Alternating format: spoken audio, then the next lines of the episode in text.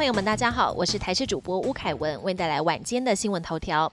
本土新冠疫情主要流行 XBB 变异株，台大医师李建章指出，最近快筛试剂似乎出现测不准的现象，有患者在家筛了两次阴性，但到了医院却验出阳性。他推估可能是患者的快筛试剂其实已经过期，影响到准确性，或是病毒变异让试剂测不出来。不过有医师认为，本来未阴性的个案就有一定的比例，只是因为确诊数增加，才会让未阴性个案看起来比较多。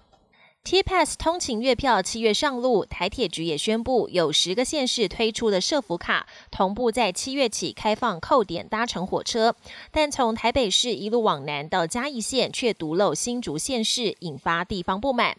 对此，交通部长王国才表示，现在台铁社福卡的通道是跟 T Pass 通勤月票的通道共用，但新竹县市七月一日尚未建制完毕，预计在十月完成通道后，就可把社福卡也纳入。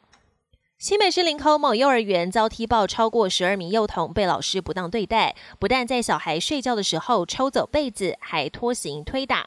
现在又爆出小朋友被老师处罚，整个人被放进没有水的水桶里，甚至说不乖就禁止上厕所。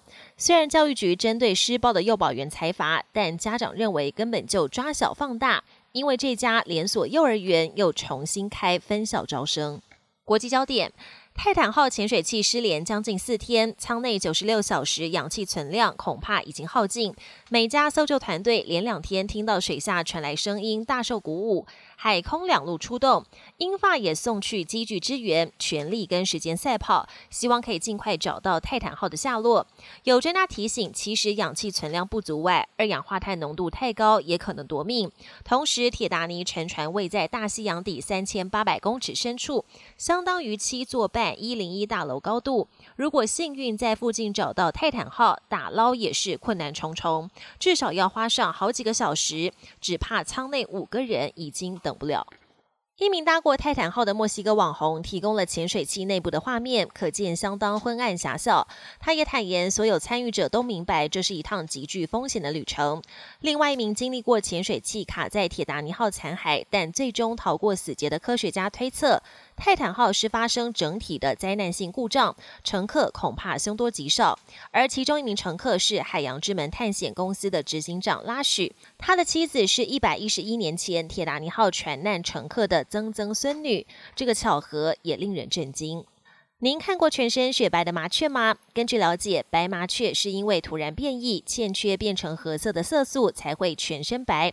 而这种白麻雀非常的稀少，想遇到并不容易。加上日本自古以来把白麻雀跟凤凰视为吉祥的鸟类，不少人认为如果看到白麻雀，肯定有好事发生。不少民众也说自己看到白麻雀之后，真的有好运降临。本节新闻由台视新闻制作，感谢您的收听。更多内容请锁定台视各节新闻与台视新闻 YouTube 频道。